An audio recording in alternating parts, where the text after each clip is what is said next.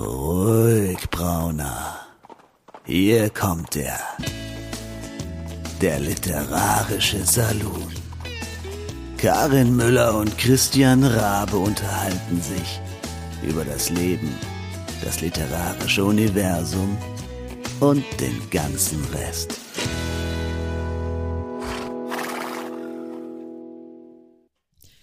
Herzlich willkommen, ihr Lieben. Der Literarische Salon hat seine Schwingtüren geöffnet zum offiziell 69. Mal. Ist es nicht unfassbar? Mhm. Ja, und da quietscht der Christian in Berlin, glaube ich. In der Tat. Christian in Berlin oder ist ebenfalls am Start. Ja, aber genau. nicht nur ich, ich, oder? Erzähl mal, Karin. Genau, ich bin auch da, Karin. Und wir haben einen Gast, aber eine Gästin, aber die werde ich gleich erst begrüßen, denn bevor ich dazu komme, äh, Christian, wir müssen reden. Okay, das hört sich bedenklich an. Ja, le letztes Mal, du weißt, unsere. Krimi-Dings da. Ja. Also ich weiß auch nicht, wie das passieren konnte, dass wir plötzlich gesagt haben, ähm, ich kann mich nicht mehr erinnern, wie, auf, wie, wie wir auf diese Idee gekommen sind, dass wir jetzt plötzlich einen Krimi plotten. Ähm, also nur, dass ich dich nochmal dran erinnern darf, das war deine Idee, auch wenn ich sie gut finde. Also ich meine, ich finde deine Idee meistens sowieso gut, aber du kennst mich, ja. Ja, ähm, ja, ihr Lieben, also ich muss vielleicht dazu erläutern, also ihr habt vielleicht die ähm, vorherige Folge gehört und wenn nicht, dann ähm, würde ich dringend dazu raten, äh, Christian ist unfassbar fleißig. Christian ähm, hat ein, ein Denkbrett. Ja, es nennt es in diesem Schreibprogramm, das wir beide benutzen, nennt sich äh, dieses Plotting-Tool Denkbrett. Also erstens mal habe ich ungefähr eine halbe Stunde gebraucht, als er mir die Datei geschickt hat und hat gesagt, du, ich habe schon mal was vorbereitet, guck doch mal drauf. Dann habe ich drauf geguckt und habe ein leeres Dokument vorgefunden. Oder das heißt, es war nicht ganz leer, sondern es stand dann irgendwie Kapitel 1 und Kapitel 2 oder dann aber sonst halt nichts. Und dann dachte ich mir, hm, okay, sie jetzt nicht so wahnsinnig spektakulär. Das ist auch der Grund, warum ich dann später das Kapitel 2 rausgelöscht und in Kapitel 1 reingeschrieben habe, klick einfach mal da drauf. Ja, genau. ähm, und dann, aber es hat irgendwie erstmal ein bisschen gedauert. Und dann habe ich dieses Denkbrett entdeckt. Und dann, seitdem tränen mir wirklich die Augen, äh, wenn ich da drauf gucke, was da schon alles draufsteht. Äh, das, darüber haben wir nicht geredet. Also Nö. darüber haben wir nicht geredet. Aber ich habe schon ich mein, so eine Lust drauf. Ja, also ich schätze mal, äh, Folge 70 äh, werden wir wieder noch erweiterten Redebedarf dazu haben. Aber ähm, das erstmal nur so ein kleiner Stimmungsbericht, äh, wie es mir geht. Ich bin ein bisschen verstört, aber voller, voller Elan. Aber jetzt ähm, erstmal Trommelwirbel und großen Applaus, weil wir haben heute einen ganz wunderbaren Gast. Nämlich haben wir Trommelwirbel, Christian? Nee, ja, ja, ja. Du, also, weißt du, du, du kommst jetzt so plötzlich, so du kommst jetzt so plötzlich um, um die Ecke äh, mit. Natürlich haben wir einen Applaus.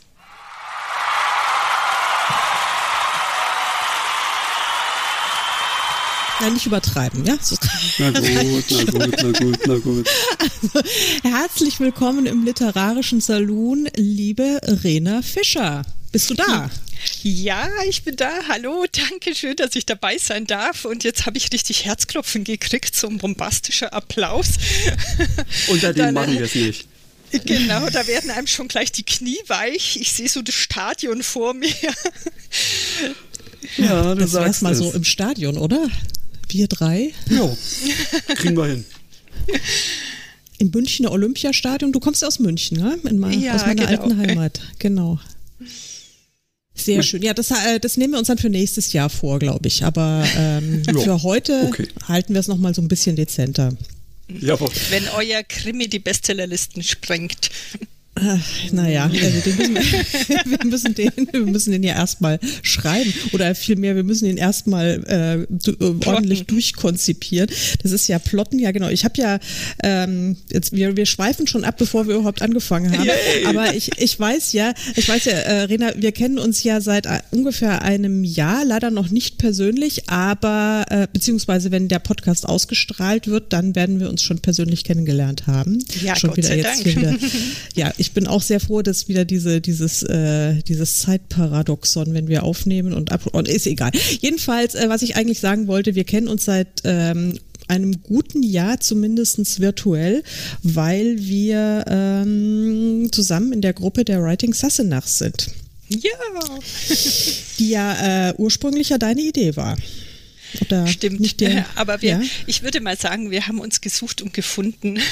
Also so eine spontane Idee ähm, trägt ja nur ihre Früchte, wenn man entsprechende Leute findet, die dann auch begeistert mitmachen. Und das war natürlich eine tolle Sache, dass ihr ja. da alle euch gleich bereit erklärt habt, mitzumachen. Und ja, ich finde es auch ganz schön, wie sich das entwickelt hat.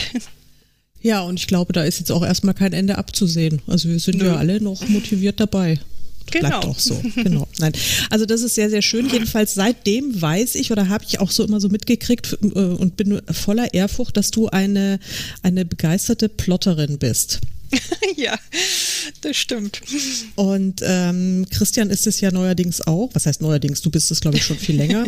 naja, gut, okay. Ich bin, ich glaube, bei, bei äh, bei der ersten romantischen Komödie bin ich mal auf die Idee gekommen, solltest vielleicht mal überlegen, äh, vorher überlegen, was du schreibst und nicht alles immer den Protagonisten überlassen. Ja, du weißt ja, was da manchmal bei rauskommt. Die mischen sich sowieso hinterher ein. Ja, eben, richtig. Das ist schon schlimm genug. Ja, ja. Aber ähm, das, also ich finde es trotzdem beeindruckend. Ich habe ja tatsächlich meinen aller, allerersten Roman, den habe ich ja auch richtig geplottet, den habe ich ja mit einer Kollegin zusammengeschrieben. Ich habe es ungefähr schon 700 Mal erwähnt, aber ähm, da habe ich tatsächlich noch, äh, noch geplottet und fand, es hat mir auch Spaß gemacht. Es hat aber, äh, also einfach, weil ich sowieso davor überhaupt keine Ahnung hatte, wie, wie es überhaupt gehen könnte, einen Roman zu schreiben. Also ich habe davor ungefähr 700 Versuche gemacht äh, und auch genauso viele Anfänge in meiner Schublade, äh, Romananfänge in meiner Schubladen äh, oder meiner virtuellen Schublade zu liegen, aber ich wäre nie auf die Idee gekommen und ich wusste nicht, wie, wie man dann weiterschreibt, wie es geht. Dann haben wir geplottet und ähm, das hat funktioniert und seitdem habe ich aber nicht mehr geplottet und es funktioniert auch äh, und für mich jedenfalls besser. Aber egal, darum geht's jetzt in erster Instanz nicht. Ich wollte dann nur sagen, dass ich das so wahnsinnig spektakulär und faszinierend finde und ich bin mir sicher, dass wir heute in dem Gespräch nochmal drauf zurückkommen. Aber jetzt wollte ich mal das Thema erzählen, warum du überhaupt hier bist. Ähm, wir haben dich eingeladen, weil du im Grunde eine, wie, wie nennt man es? Ähm, Weltenwanderin bist. Also du, du bewegst dich zwischen zwei doch ja, mindestens zwei sehr unterschiedlichen Sphären. Du bist einerseits eine äh, sehr äh, versierte und erfolgreiche Jugendbuchautorin und hast dich jetzt im letzten Jahr mit äh, das Lied der Wölfe auch in den Erwachsenenbereich gewagt und würde mal sagen, es war ein ziemlich fulminanter Erfolg. Also ja, erstmal Chapeau hat dafür. mich auch, danke dir, sehr überrascht und ja, natürlich total gefreut. Ja. Also ich habe schon ziemlich gezittert davor, wie dieser Sprung mir gelingen wird. Ja. Ich glaube, hat ganz gut geklappt. Ich, das würde ich jetzt mal auch sagen, so, was man, was man so mitgekriegt hat. Und ich habe, also das Lied der Wölfe habe ich tatsächlich gelesen. Und deine äh, Jugendfantasy-Bücher habe ich äh, an die diversen Nichten und äh, Patenkinder schon verschenkt, die alle auch sehr begeistert davon sind. Ähm, aber äh, das ist ja eben, also im Jugendbuchbereich bist du ja ziemlich auf Fantasy äh, abonniert. Mhm. Wenn ich, die sind alle Fantasy, glaube ich, oder? Die du bisher geschrieben hast. Ja, bislang. Hast. Also ich habe jetzt, ich bin momentan gerade dabei, einen Jugendthriller äh, zu plotten. Mhm. Aber ähm, bisher ist es primär Fantasy. Und dann äh, das Lied der Wölfe zumindest. Ich, ich weiß ja, dass du, glaube ich, noch ein jetzt in, ein, ein weiteres erwachsenes Buch oder Erwachsenenbuch mhm. in, in der Mache hast. Da weiß ich nicht, wie es da thematisch ist, aber das ist ja zumindest das Lied der Wölfe. Das ist ja äh, ein, ein, ein zeitgenössischer Roman, der wirklich sehr aktuelle ähm, Themen aufgreift wie kriegt man diesen Spagat hin? Und ähm, wirklich einerseits zwei völlig unterschiedliche Zielgruppen und auch total unterschiedliche Genres. Das finde ich extrem spannend. Deswegen bist du hier, damit du jetzt mal hier Licht ins Dunkel bringst. Ja, also ich muss sagen, dass es für mich, also ich, ich bin auf die Idee äh, zum Lied der Wölfe gekommen durch einen Zeitschriftenartikel von Peter Wohleben, äh, den ich gelesen habe. Und ähm, ich hatte einfach total Lust, mal was im Erwachsenengenre auszuprobieren.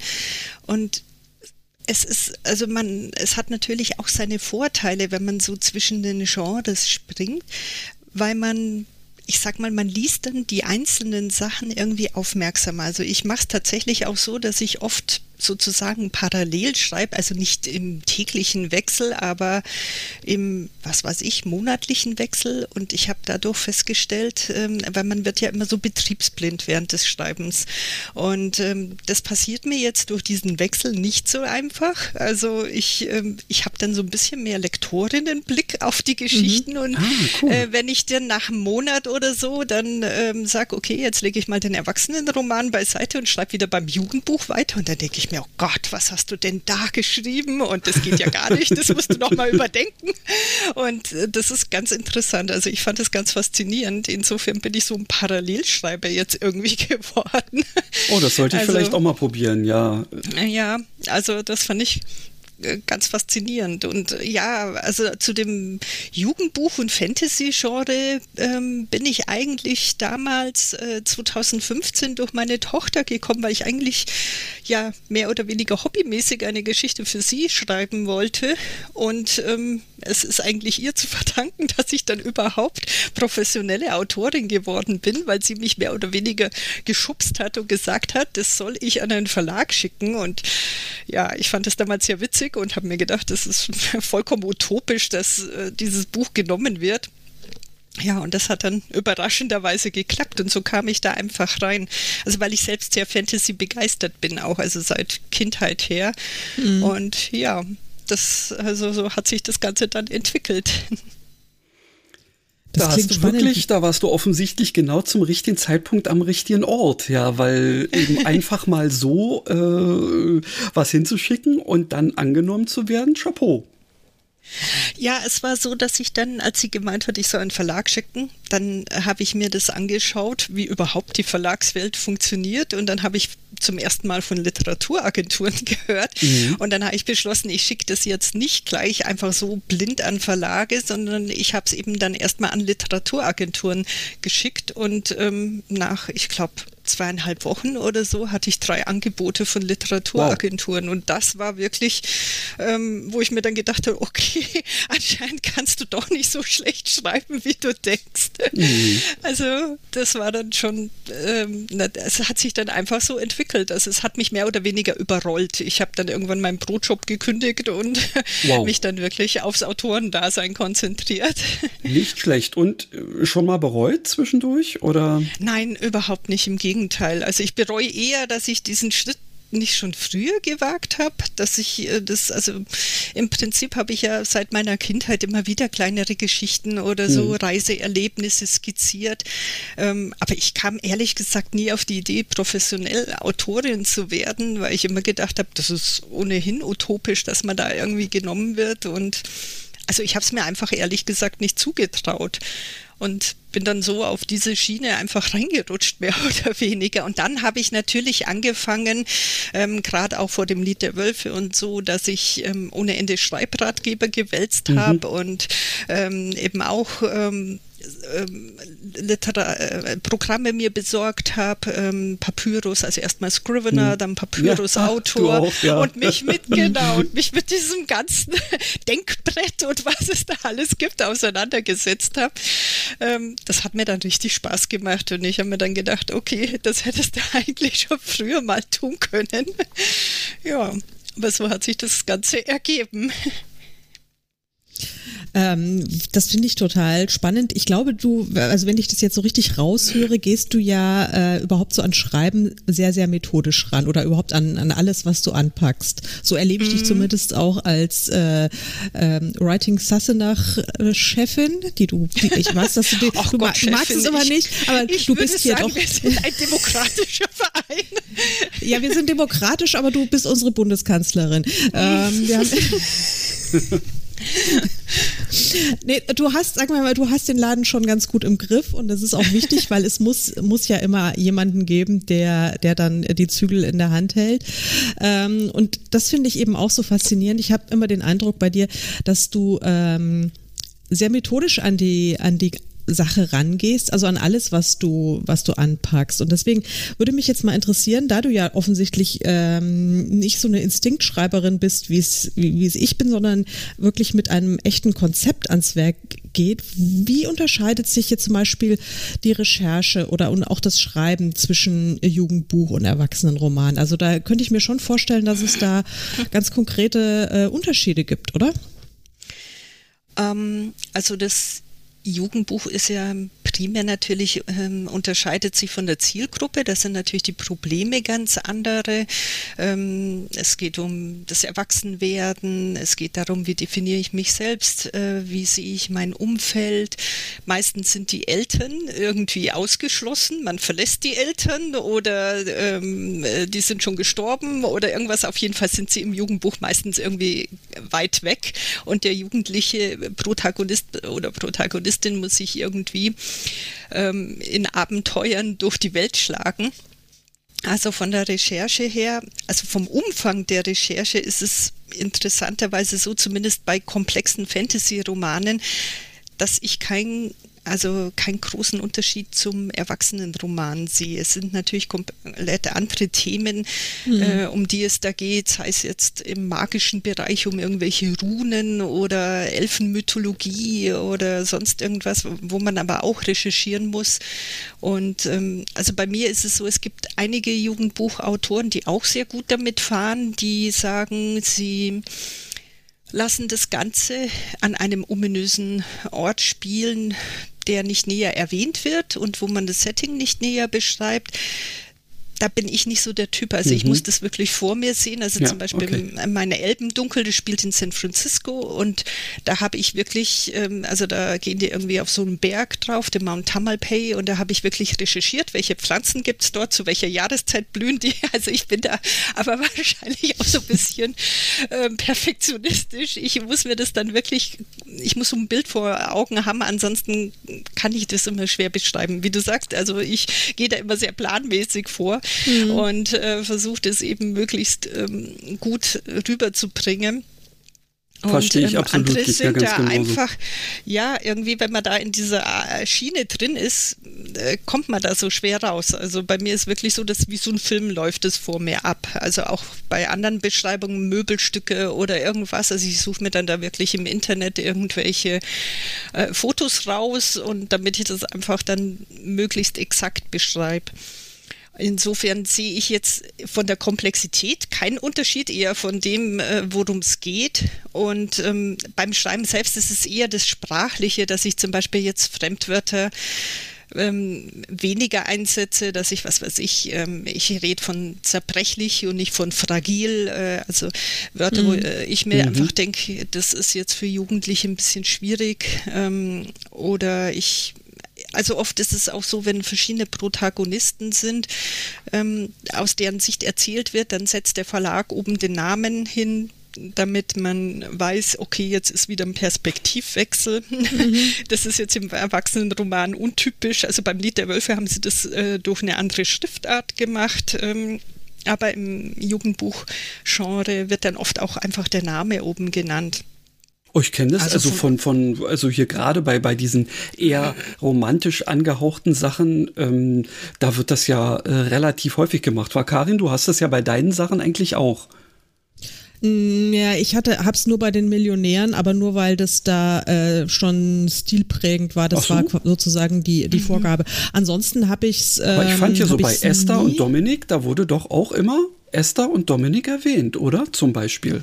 Gut, da habe ich so ein bisschen anders gemacht. Ja, da habe ich so ein bisschen anders gemacht. Da habe ich ja tatsächlich das so szenenmäßig gemacht, äh, mit sogar noch mit Datum und, äh, ja, und Location-Angabe ja. und was da so passiert. Das war, ähm, das hat so ein bisschen so ein, so ein, so ein, so ein Logbuch-Ding. Da hast du recht, da habe ich es auch gemacht. Ach, äh, ansonsten, ja, genau, aber das habe ich eigentlich eher eher wegen der, der, der, sag ich mal, der, des, des Settings dann gemacht mhm. und so als, mhm. als kleinen äh, Kniff, ähm, um es zu strukturieren.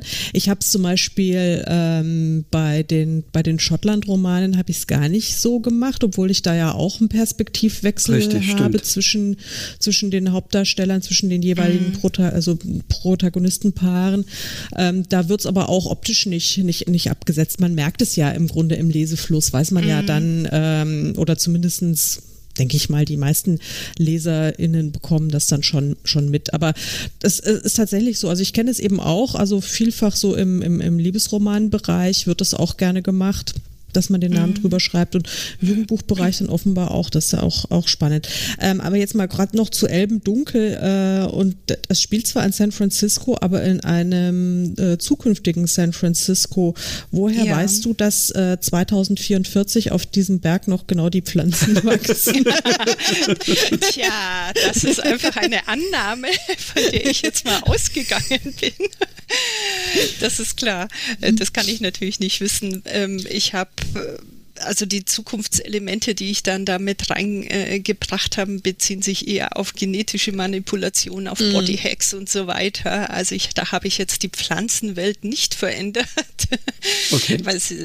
Insofern, aber klar, ich hätte natürlich auch ähm, andere Pflanzen schildern können und eben behaupten, dass die jetzt neu gekommen sind das wäre möglich gewesen. Mhm. Letztlich ist ähm, bei diesem Weltenbau halt einfach wichtig, dass es äh, stringent ist ja. und dass man sich bemüht, halt, ähm, ja, dass man da nicht äh, durcheinander kommt, dass es keine ja, Plotholes gibt und so weiter. Also das ist, also gerade im Fantasy-Bereich ist es schwierig mit den äh, Recherche beim Weltenbau, also weil man oft sehr viele Sachen, also man geht ja eigentlich erstmal davon aus, ähm, dass etwas sich geändert hat, muss aber äh, verwendet ja aber oft äh, Begriffe, die heute noch vorstehen, also man ähm, vorliegen, man verwendet ein politisches System, das den Leuten bekannt ist, das jetzt entweder demokratisch ist oder eine Diktatur ist.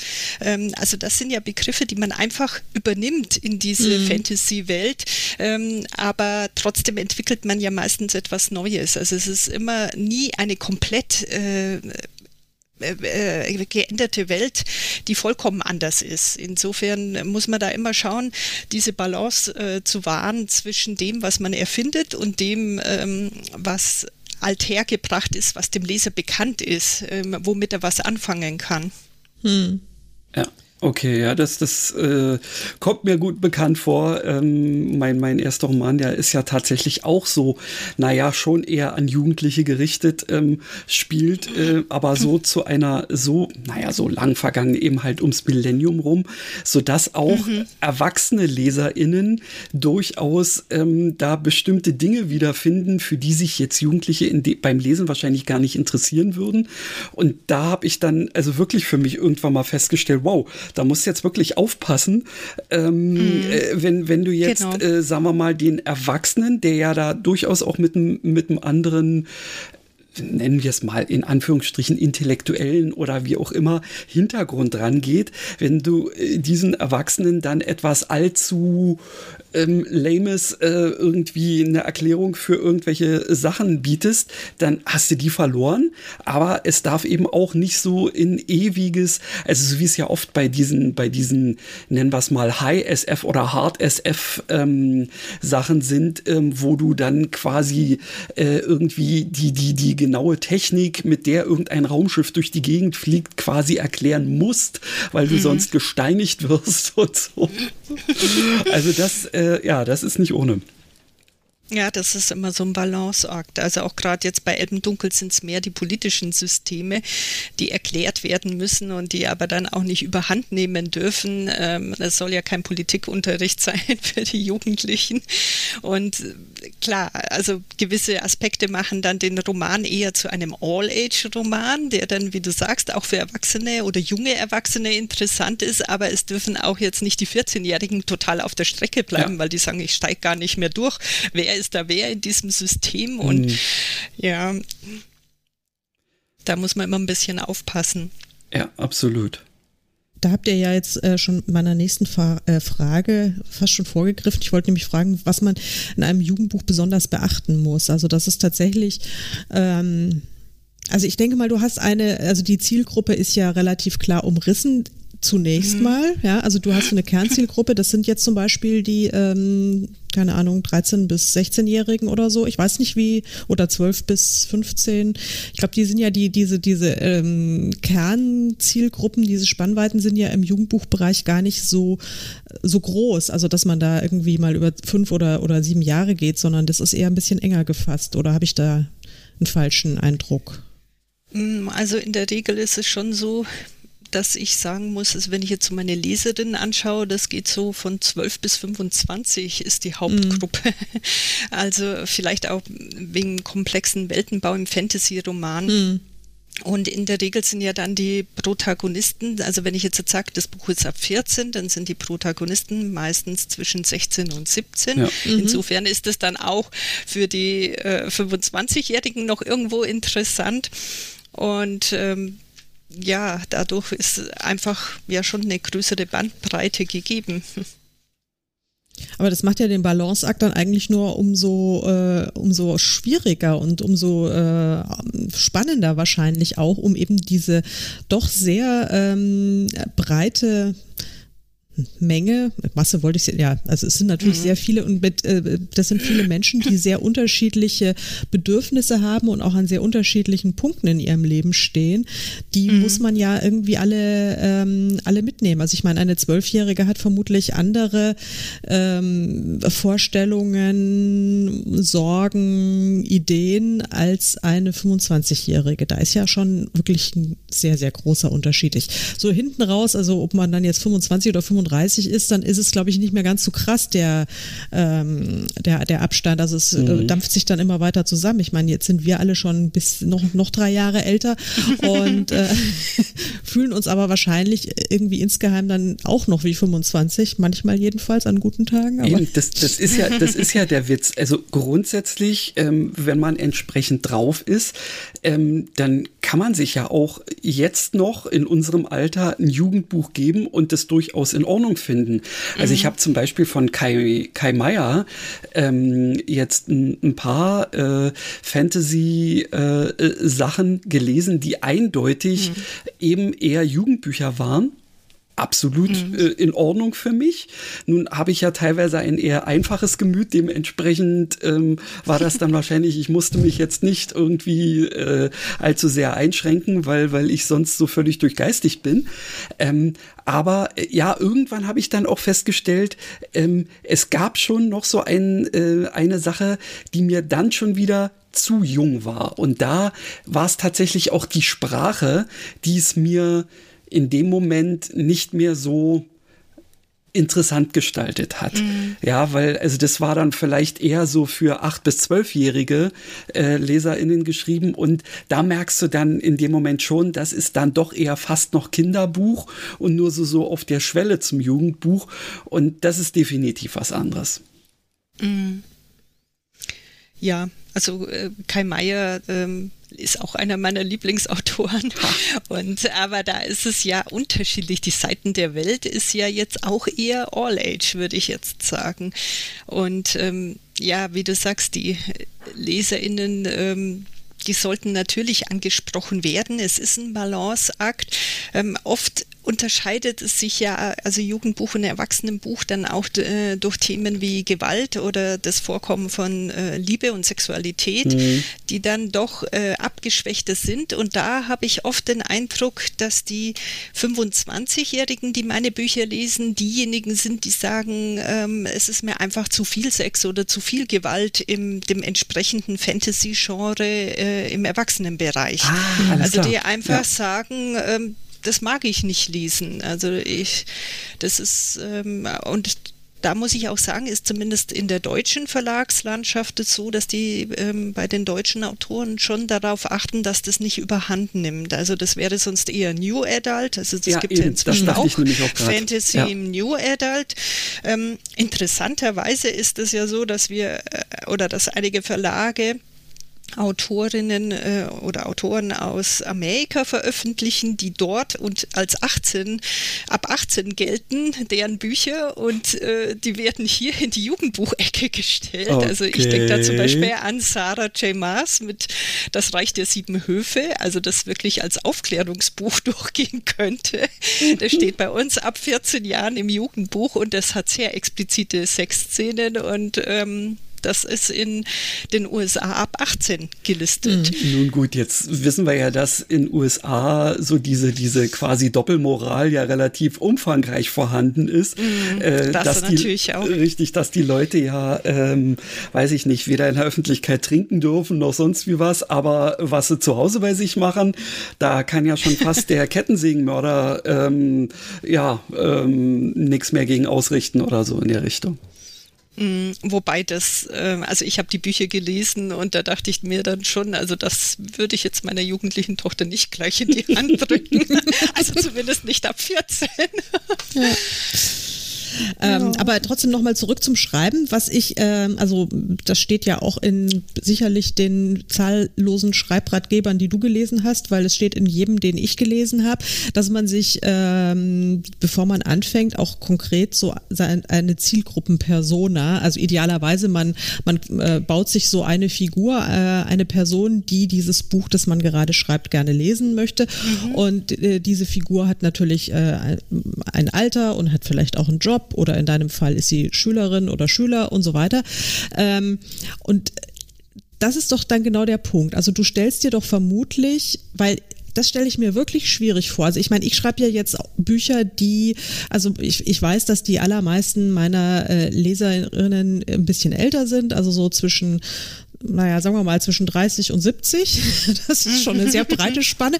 Aber da kann ich mir dann wunderbar irgendwie äh, eine 38 oder 45-jährige Frau vorstellen, die irgendwie äh, Job, zwei Kinder hat und so weiter. Das ist dann, das ist easy, ja. Das ist dann mhm. aber auch egal, ob die jetzt 38, 45 oder 53 ist, spielt keine mhm. Rolle äh, letztlich. Aber es ist doch ein ganz großer Unterschied, ob man jetzt ein, ein zwölfjähriges Kind äh, im Fokus hat oder äh, jemand, der 22-jähriger Student ist. Also das stelle ich mir wirklich so herausfordernd vor. Aber vielleicht bin ich da nur zu, weiß es nicht, zu, äh, ja, naja, fantasiebegabt. Was ist, was ist das Gegenteil von fantasielos, dass, dass ich mir das nicht vorstellen kann, dass man das irgendwie gut unter einen Hut bringen kann. Also das finde ich extrem oder empfinde ich oder würde ich als besonders herausfordernd empfinden. Ja, also bei mir ist so, dass die Bücher nicht ab 12, sondern eher ab 14 oder ab mhm. 16 gelistet werden, ähm, aufgrund von komplexer Welt oder auch ja, Fantasy-Brutalität, die ähm, äh, stattfindet.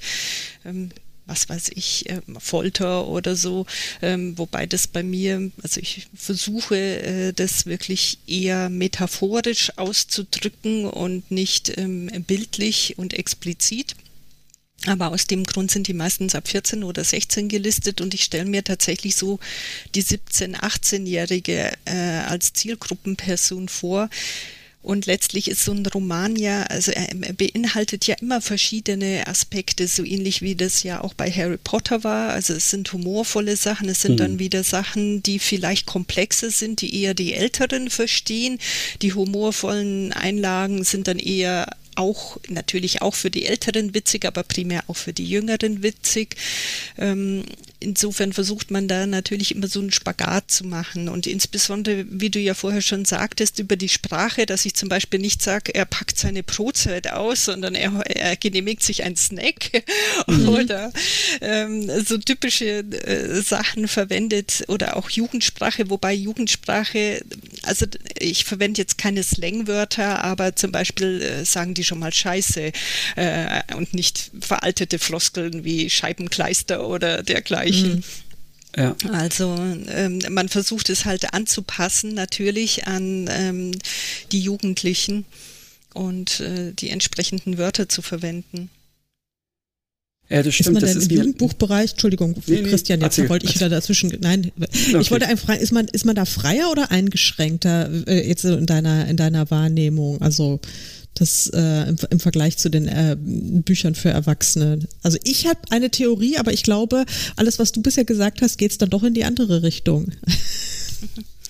Ähm, du meinst jetzt sprachlich oder inhaltlich? Nee, in, insgesamt so. Also wenn du jetzt, ähm, du hast ja wirklich den Vergleich, also du schreibst ja beides äh, mhm. und auch äh, erstaunlicherweise abwechselnd, wie du vorhin erklärt hast, was ich übrigens auch total faszinierend finde. Aber ähm, ist man, hat man in dem einen Bereich mehr Freiheiten, also so als in dem anderen? Also das, es, ist, es gibt es ein starres Korsett oder wie auch immer. Also wie, wie muss ich mir das vorstellen? Oder anders gesagt, ich habe den Eindruck, also für mein Gefühl, ich hätte immer gesagt, nee, so im Jugendbuchbereich ist man, äh, ist man relativ massiv in ein Korsett gepresst, um ja alle Konventionen zu wahren, auch ich weiß ja, dass gerade so im Social Media Bereich diese jungen äh, Buchbloggerinnen ja sehr ähm, wie soll ich sagen, durchaus auch mal harsch sein können, wenn mm. mit Konventionen, die offensichtlich irgendwo äh, in Stein gemeißelt sind, gebrochen wird. Die man aber gar nicht mm. kennt, weil man zu alt ist. genau. Ja. Also das sowas ist, gibt Entschuldige, ja. sag nee, du erst. Das wollte ich genau. Also das ist eben genau der Punkt. Da habe ich so den Eindruck gehabt, dass man da doch sehr äh, auf, auf, auf viele Dinge achten muss und dass man da eingeschränkter ist. Aber was du bisher so erzählt hast von, von deinen Geschichten, äh, klang es jetzt so, als hättest du den Eindruck, dass du da durchaus große Freiheiten hast. Also man muss natürlich, äh, also ich hatte jetzt kein Problem ähm, mit irgendwelchen also ähm, Konventionen, äh, die man halt oft hört, ähm, äh, dass queere Personen äh, vorkommen oder so ähm, äh, Themen die eventuell man vielleicht nicht verarbeiten möchte oder die gerade nicht reinpassen in die Geschichte. Also das ist mir persönlich jetzt nicht ähm, vorgeworfen worden. Ähm, also ich habe jetzt in meinem neuen Roman äh, tauchen queere Personen auf, aber das war einfach, weil es zu der Story gepasst hat und ich habe das jetzt nicht erlebt, dass von Verlagsseite oder von Bloggerseite mir vorgeworfen wurde, bei dem und dem Roman ist die Person aber nicht queer. Also solche äh, Diskussionen, die man dann oft so am Rande mitbekommt, sind jetzt bei mir persönlich nicht geführt worden. Mhm. Ähm, insofern äh, sprachlich natürlich, ähm, also versuche ich, also jetzt Elbendunkel war sowieso ein Roman gegen Rassismus.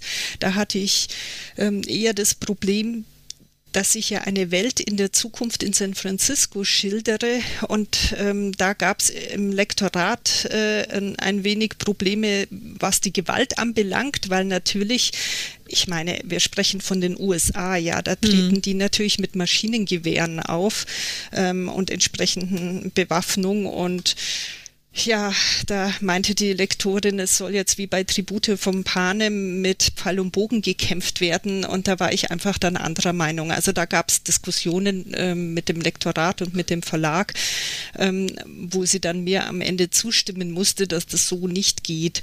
Ähm, das funktioniert dann einfach nicht. Also äh, das war einfach eine Sache, die, die da diskutiert wurde. Aber ansonsten jetzt vom Bloggerseite her, kann ich jetzt nicht sagen, dass ich da irgendwelche Probleme hätte. Was oft im Jugendbuch ein bisschen ein Problem ist, wo man im Erwachsenenroman, habe ich den Eindruck, freier ist, ist die Seitenzahl.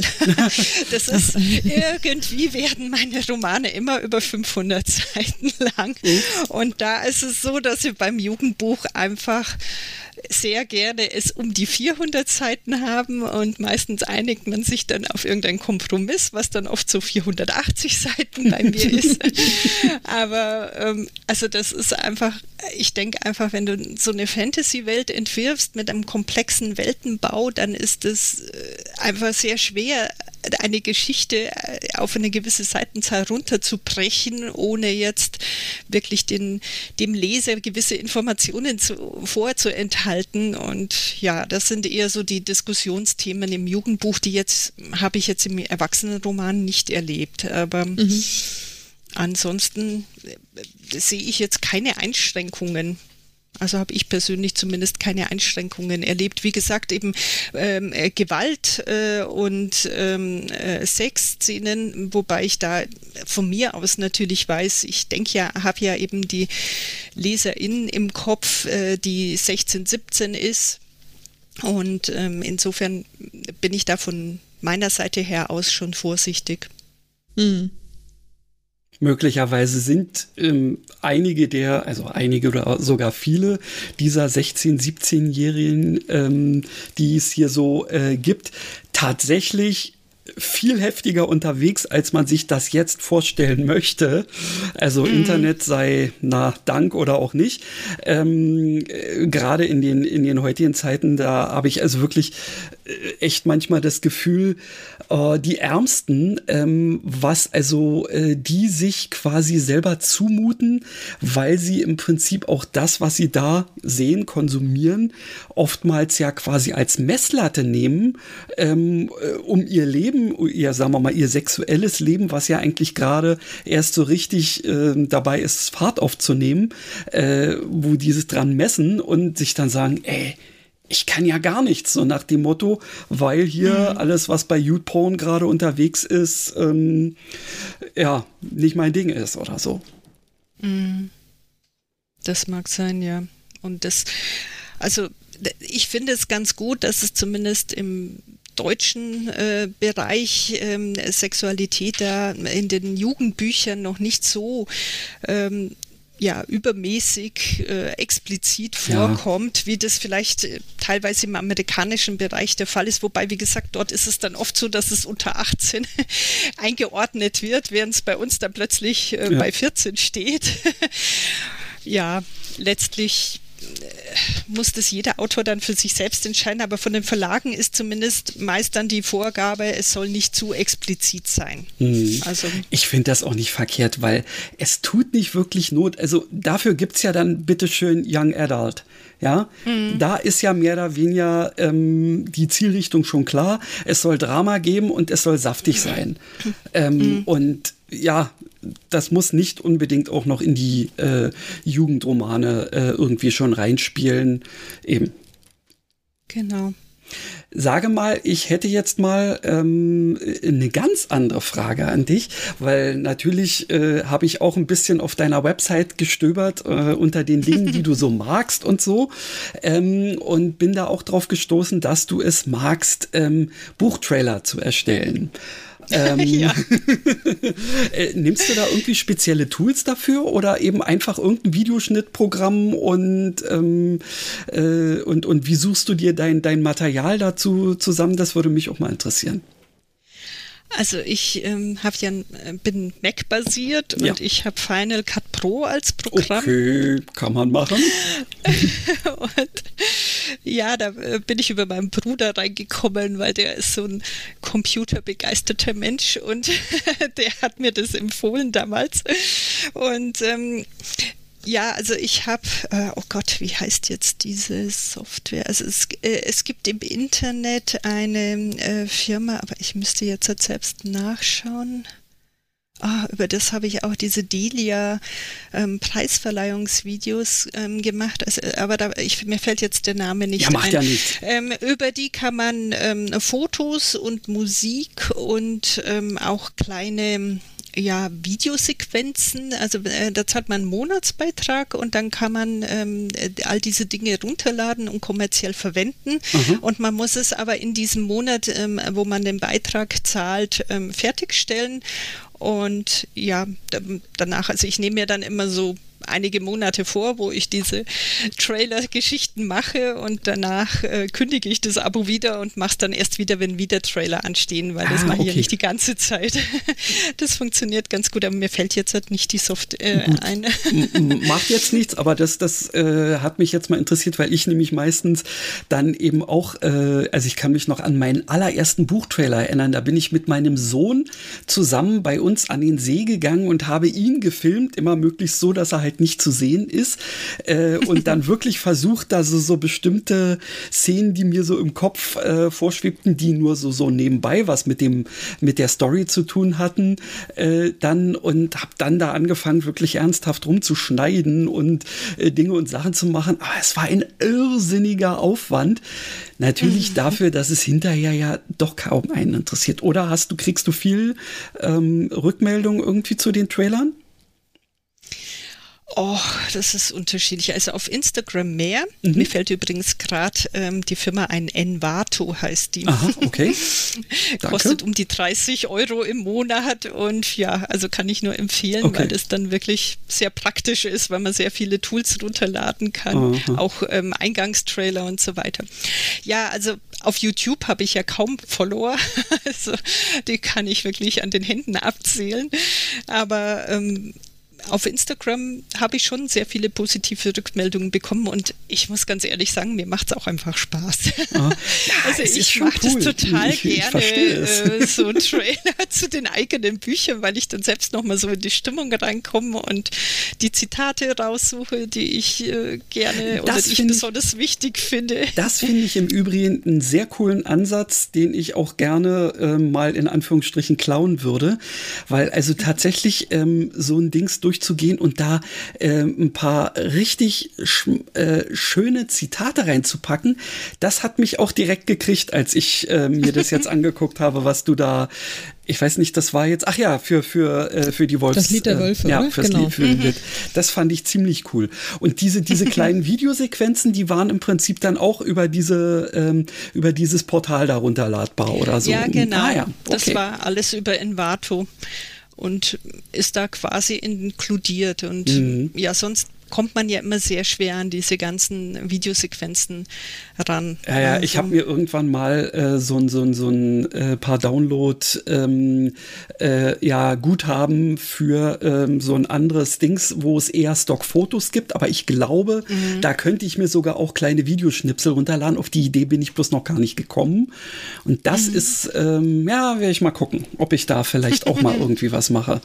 Ja, weil ähm, so ein bisschen was habe ich ja äh, für meine Sachen dann auch hin und wieder mal gemacht, aber manchmal fällt mir was dazu ein und manchmal nicht. Aber die Idee immer so mit so kleinen ähm, Zitaten da draus, das ist, das finde ich cool. Mhm. Es ist zumindest sehr effektvoll. Ich finde das auch spannend. Also für mich, ich habe es auch ab und zu mal gemacht, aber nur wenn ich dann gerade äh, mir irgendwie wieder so ein neues Spielzeug gekauft habe, irgendwie eine eine eine Video-App mit auch so einer Stockmaterial äh, äh. Aber ich habe dann in der Regel, ich habe dann einfach keine Lust drauf und keine Zeit und denke mir, ach nee, das schaut sich ja dann doch keiner an. Du und deine Tools wieder ja, ich bin immer, ich bin immer ganz groß. Ich kaufe mir immer die Programme. Ich kaufe mir auch immer gerne irgendwelche äh, Schulungsprogramme, um ja. jetzt irgendwie ein, ein neues, was weiß ich, jetzt im Moment mache ich aber tatsächlich einen TikTok-Kurs.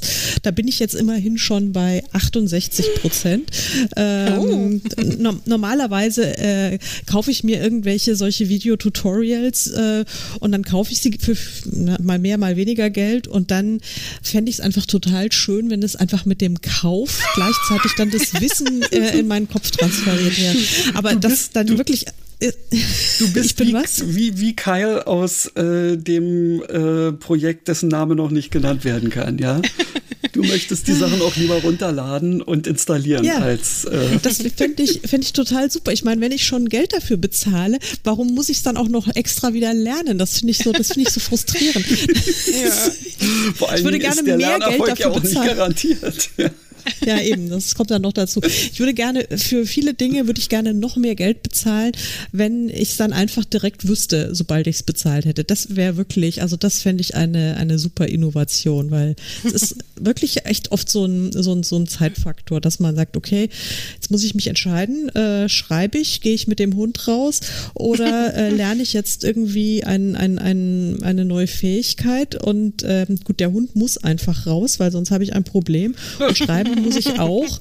Ähm, und dann bleibt eben alles andere leider oft auf der Strecke. Insofern ja. finde ich das ja. toll. Ja, das Ihr macht das. Ja, genau. Richtig, wir machen Aber das. ich finde es sowieso so bewundernswert, wie du das alles unterkriegst. Also was du an Newslettern und Blogartikeln raushaust, da schaue ich nur dumm. Also ich habe auch einen Newsletter, da habe ich irgendwie 30 Abonnenten und ähm, also ich schaffe es einfach nicht, laufend irgendwas da in dieser Hinsicht zu fabrizieren. Also da mache ich dann lieber irgendwann einen Buchtrailer und dann weiß ich, das ist eine einmalige Sache. Aber ich finde es toll, wie du das äh, hinkriegst, Karin. Also da wirklich Hut ab. Naja, okay, also da haben wir offensichtlich unterschiedliche Schwerpunkte. Jetzt so habe ich es noch nicht betrachtet, aber das, das, das stimmt. Also mir macht gerade das Thema Newsletter, das liebe ich einfach. Also mhm. seit noch nicht so langer Zeit, aber seitdem wirklich mit wachsender Begeisterung bin ich dran. Und das Thema Bloggen, ja, das mache ich einfach schon so lange, dass ähm, ich glaube, da das kann ich gar nicht mehr aufhören. Selbst wenn ich wollte, könnte ich nicht. Also ich muss einfach, habe da so diesen inneren Drang und das mache ich ja auch nicht. Ich mache ja immer nur einen, einen ähm, neuen Blogartikel pro Woche. Das ist ja nicht so wild. Also das ist, mm. geht, geht sicherlich schneller als ein Buchtrailer. Ja, Vermutlich. wobei das stimmt, ja. Also eine Woche braucht man sicher dazu oder zwei, eher zwei. Wahnsinn. Nee, also da allein schon die Vorstellung, dass ich da zwei Wochen für, für äh, irgendwie zwei Minuten Film oder sowas äh, naja, ja. aber das eben, das ist, ist, eben spannend, wie unterschiedlich wir dann unsere Prioritäten setzen. Ich habe noch, bevor wir jetzt, äh, wir, wir, wir sind uns ja, ja schon wieder, ja, die Zeit rennt schon wieder, aber ich habe noch eine äh, Frage, die ja auch immer sehr heiß diskutiert wird zurzeit. Und ich glaube, dass das äh, ein wichtiges Thema ist, gerade im Jugendbuchbereich, aber nicht nur, sicherlich auch im Erwachsenenbereich, das Thema Verantwortung. Dass man mhm. als Autorin, als Autor ja auch eine gewisse Verantwortung hat, ob man will oder nicht. Ich meine, das ist auch noch die Sache, nimmt man sie ernst oder wahr. Mhm. Aber ähm, wir sind ja mit unseren Texten durchaus ähm, meinungsbildend. Äh, wie, wie stehst du zu dem Thema? Wie wichtig ist dir die Verantwortung, die dir übertragen wird? Also das ist ein ganz wichtiger Punkt, den du ansprichst, den ich tatsächlich jetzt vorhin noch nicht erwähnt habe. Also meine Erwachsenengeschichten, die könnten durchaus mal auch negativ ausgehen. Ähm, Im Jugendbuch möchte ich eigentlich schon ein Happy End bieten oder zumindest einen schönen Ausblick auf eine Zukunft das ist also auch so, so schwierig die Themen im Buch sein können. Wie gesagt, bei Eben Dunkel mit Rassismus und ähm, Diskriminierung und Verfolgung, aber es soll am Ende nicht ein total äh, frustrierendes, desaströses Ende sein. Da sehe ich mich wirklich in der Verantwortung, so etwas nicht zu schreiben oder ich würde zum Beispiel jetzt auch nicht das Thema Selbstmord in Jugendbüchern anbringen, weil ich einfach ja, wenn ich mir jetzt vorstelle, ich würde da diese Gedankengänge einer jungen Person, die dann am Ende des Romans Selbstmord begeht, ähm, sch äh, schreiben und es würden tatsächlich dann Jugendliche sich dazu motiviert fühlen, jetzt mhm. selbst Selbstmord zu begehen, das wäre mhm. einfach eine Sache, mit der ich persönlich jetzt nicht leben möchte. Nee. Und ähm, wo ich einfach mich als Jugendbuchautorin in einer gewissen Verantwortung sehe, ähm, dass Jugendliche irgendwo versöhnt aus diesem diesem Roman rausgehen und vielleicht ähm, ja in Hinblick auf ähm, Toleranz und äh, gegen Diskriminierung so das Gedankengut geschärft ist, aber nicht im Sinne von, ähm, äh, ich bin jetzt total am Ende äh, und am Boden zerstört, wenn ich diesen Roman gelesen habe. Also das ist etwas, was ich auf keinen Fall ähm, möchte bei meinen Romanen. Das ist, ja, das kann ich ja, absolut nachempfinden. Ja.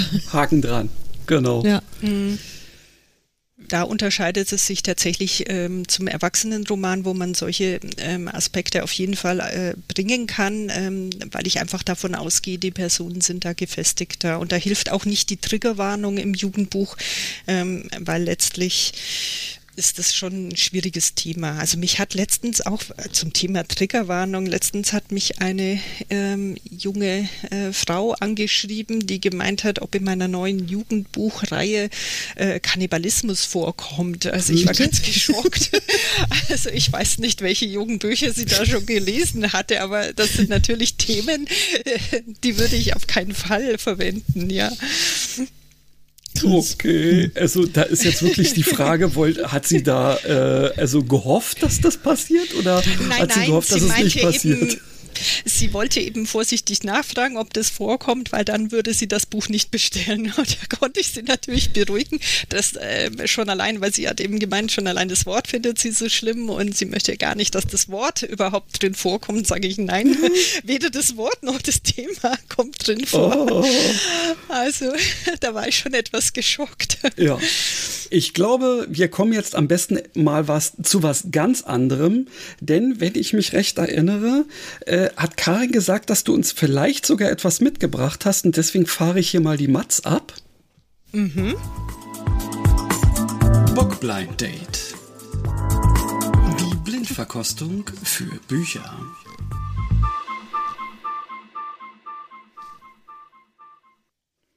Ja, ähm, ich hoffe, dass ich dich jetzt nicht irgendwie äh, in, in, in ähm, äh, Schweißausbrüche stürze, weil du vielleicht doch kein Bookblind Date hattest. Aber für alle doch. Fälle hätten wir da auch noch eins. Also insofern gar nicht schlimm. Ich habe ein ganz tolles dabei. Okay. Das ist von einer jungen deutschen Autorin. Ähm, jetzt weiß ich nicht, soll ich euch mal das Cover beschreiben? Genau. Unbedingt. Sehr gerne. Mhm. Also auf dem Cover sieht man eine kämpferische junge Frau in einem dunklen Umhang, die sich gerade Handbandagen umbindet, wie man sie auch beim Boxen verwendet. Mhm. Und mhm. im Hintergrund sieht man so eine asiatisch anmutende Stadt und da schwebt ein Wal am Himmel. Oh, über den Damit hast du mich. also nicht du bist der Wahl, sondern äh, genau. Aber das war mir schon klar, dass die Karin gleich begeistert ist mit ihrer Wahlreihe. Und zwar sind es ganz besondere Wale in dem Roman. Ähm, und zwar sind das Methanwale, die den Smog fressen und filtern und für Frischluft sorgen. Sehr cool. Und es, also es ist, wie ihr seht, ein Fantasy-Roman. Nein, nicht Science Fiction. Es ist ein Fantasy-Roman. Es gibt in dieser äh, Jugendbuchreihe auch Mojis. Das sind Luftquallen, die den Abfall fressen. Hm. Und ähm, was ich neben diesem ja japanisch äh, anmutenden Setting ähm, ganz toll finde, sind die Hauptpersonen. Also die Erin, die ist eben kein Mädchen, das so den die typischen Schönheitsideal entspricht, genauso wenig ähm, wie ihr Freund Miko so der typische Bad Boy oder Superheld ist, sondern ähm, der ist ein Bibliothekar und ist der totale Nerd. Ja, sehr cool. Und äh, in dieser Stadt, ähm, also diese, oder diese Welt wird beherrscht von verschiedenen Clans und wer nicht ähm, bei einem Clan arbeitet, gilt als vogelfrei und als schutzlos und kann von Menschenhändlern eingefangen werden. Klingelt da schon was bei euch? Ist euch die bekannt, die Reihe? Nee, also ich, also ich meine, und, und ich, diese, diese Wale haben mich natürlich jetzt voll, ähm, voll begeistert, die aber dich gepackt, gell? die haben mich jetzt der Meinung, gepackt. dass ich von denen auch schon mal irgendwo was gehört habe, aber es will mir nicht in den Kopf, wo und wie.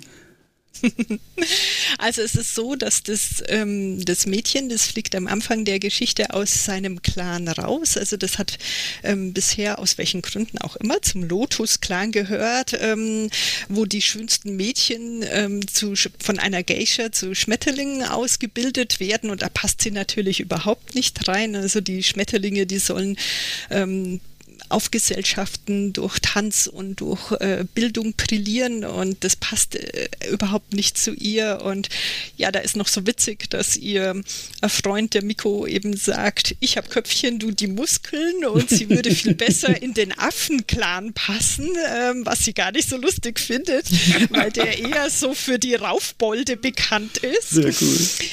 Und auf ihrer Suche nach einem neuen Clan, bei dem sie ähm, einen Arbeitsplatz finden kann, wird sie eben von Menschenhändlern äh, gefangen genommen und äh, es wird sehr brenzlig für sie. Und bevor sie stirbt, ähm, begegnet sie einem Dämon, dem Distelkönig und also der ist in so einer Tonscherbe gefangen und der sagt, wenn sie ihm Zugang zu ihrem Körper und ihren Geist gewährt, dann würde er ihr helfen zu überleben und dann oh, geht sie diesen okay. teuflischen Pakt ein. Hey, oh, ja. Und das ist ganz witzig, weil es ist dann, es sitzt dieser Distelkönig in ihrem Körper und in ihrem Kopf und er gibt einfach die urkomischsten Kommentare ständig von sich. Mhm. Also da gibt es ganz witzige Stellen. Sehr cool. Also ich habe sowas ja schon beim, beim Totengräbersohn von Sam Feuerbach äh, ganz cool gefunden. Da ist auch so eine ähnliche äh, Sache, nur dass ähm, der, äh, der Hauptdarsteller in dem Moment sich gar nicht äh, bewusst ist, dass er einen Dämon äh, in sich aufnimmt. Aber die, mhm. ich finde auch diese internen ähm, Problemstellungen eben durch irgendwelche blöden Sprüche und so, sowas liebe ich ja. Das ist genau mein Ding, ja. Aber ich habe keinen Plan, äh, was es ist. Wahrscheinlich werde ich mir gleich vor den Kopf schlagen, wenn du ähm, sagst, das ist das und das. Ähm, also ich bin auch völlig blank, aber äh, Jugendfantasy ist jetzt auch nicht so ähm, mein, mein Wildereigebiet, wo ich mich äh, häufig rumtreibe, aber dieses Buch muss ich lesen. Ich muss es einfach lesen und ich muss wissen, wie es heißt. Okay. Genau. Soll ich es dann verraten? Ja, auf jeden Fall. Bitte, bitte, Zeit bitte, bitte. für eine Textstelle wahrscheinlich äh, nicht. Oder doch, doch, doch, doch. Also du, darfst gerne, du darfst gerne noch was vorlesen, ja. Ja. Okay, also dann dann lese ich da kurz vor, als ähm, Erin ihrem Freund gesteht, dass ab jetzt ein Dämon in ihr wohnt. Ähm, und also es geht los mit dem Dämon, der sagt, erzähl ihm nicht von mir. Ich warne dich, ich werde. Natürlich erzähle ich Miko alles, einfach alles. Und er hörte zu. Du dummes Ding, er wird dir kein Wort glauben, zeterte der Schatten. Ich glaube dir, sagte Miko. Ihr seid beide verrückt. Ich hatte gewusst, dass Miko mir glauben würde, jedes Wort, egal wie fahrig und durcheinander meine Geschichte klang. Und ich hatte recht. Er drückte meine Hand an sein Herz, bevor er sich neben mich auf das Bett legte. Ändert das etwas? wagte ich schließlich zu fragen. Natürlich nicht. Ich bin einfach nur froh, dass du lebst, flüsterte er und vergrub seinen Kopf an meiner Schulter. Und dieser dunkle Spirit, er hört uns zu? Jedes Wort, bestätigte ich. Miko räusperte sich. Na gut, ähm, hallo Distelkönig. Freut mich, dich kennenzulernen. Das ist so demütigend. Hat er was gesagt? flüsterte Miko. Er, er ist nicht sehr höflich, kommentierte ich. Danke, dass du Erin gerettet hast. Das werde ich dir nie vergessen. Ich bereue es gerade. er freut sich auch sehr, dass ich seinen Fluch gebrochen habe. Ich sehne mich nach der Tonscheibe zurück. Ist er immer noch da? fragte Miko weiter. Ich fürchte ja. Und kann er auch mal ähm, verschwinden und uns etwas. Miko senkte die Stimme und flüsterte: Privatsphäre gönnen? Oh, jetzt wird es interessant, feixte der Schatten. Also ihr seht, Herrlich. es sind wirklich sehr viele herrliche Stellen und ich verrate euch jetzt, die Autorin ist Caroline Brinkmann und mhm. das Buch heißt Die Clans von Tokito. Ah, okay. Also ich finde es ganz, ganz toll. Ja. Und ja, also ich kann es nur empfehlen. Ja, Großartig. das kommt nicht nur in die Shownotes, sondern sicherlich auch auf deinen Reader, Karin. Definitiv, also aber sowas sehr von cool, dringend, cool. ähm, das werde ich auf jeden Fall lesen. Ja, sind wir, Christian, sind wir am Ende oder haben wir noch? Also, wir sind jetzt gerade eben an der Ein-Stunden-Marke vorbeigerauscht. Insofern können wir gerne noch weitermachen, wir müssen es aber nicht. Also müssen tun wir sowieso nicht. Wir müssen sowieso nicht. Nein, aber ich wollte, also ich finde, es ist eigentlich ein, ein, ein, ein wunderbares äh, Ende und ein schönes Schlusswort. Absolut. Äh, tausend Dank, liebe Rena, dass du dir die Zeit genommen hast für uns. Ja. Ich danke, dass ich dabei sein durfte. Genau, also von mir auch äh, die allerherzlichsten Dankesworte. Ähm, es war mir wieder ein Fest, äh, nicht nur mit Karin, sondern auch mit dir zu sprechen. Genau. Und ähm, komm mal wieder. Also ja, ich glaube, wir haben, haben durchaus noch weiteren Gesprächsbedarf, wenn wir dann vielleicht im nächsten Jahr dann mal die große Writing Sassenach-Reihe nochmal starten. Also wir hatten ja oh, schon ja. mal den Vikarin zu Gast und ähm, ja, da, da ich habe ich hab, ich hab noch ein, und die Susanne, genau, und ich habe noch ein paar Ideen. Da äh, äh, reden wir dann mal, was wir dann noch machen können. Jedenfalls vielen, vielen Dank. Ähm, mach's gut und ich werde mir jetzt gleich äh, dieses Buch besorgen und, und natürlich lesen. Und jetzt ist Christians schönes äh, Outro-Song ist vorbei und ich habe die ganze Zeit drüber gequatscht. Ehrlich? Das haben wir auch noch nie hingekriegt. Oftmals machst du ganz zum Schluss sowas wie Yay oder so. Aber ja, so kann man das nämlich auch machen. Und ich bin froh, dass du es warst und nicht ich. So ist es. Also ihr Lieben da draußen, äh, danke fürs Zuhören und bis zum nächsten Mal. Tschüss. Tschüss. Tschüss.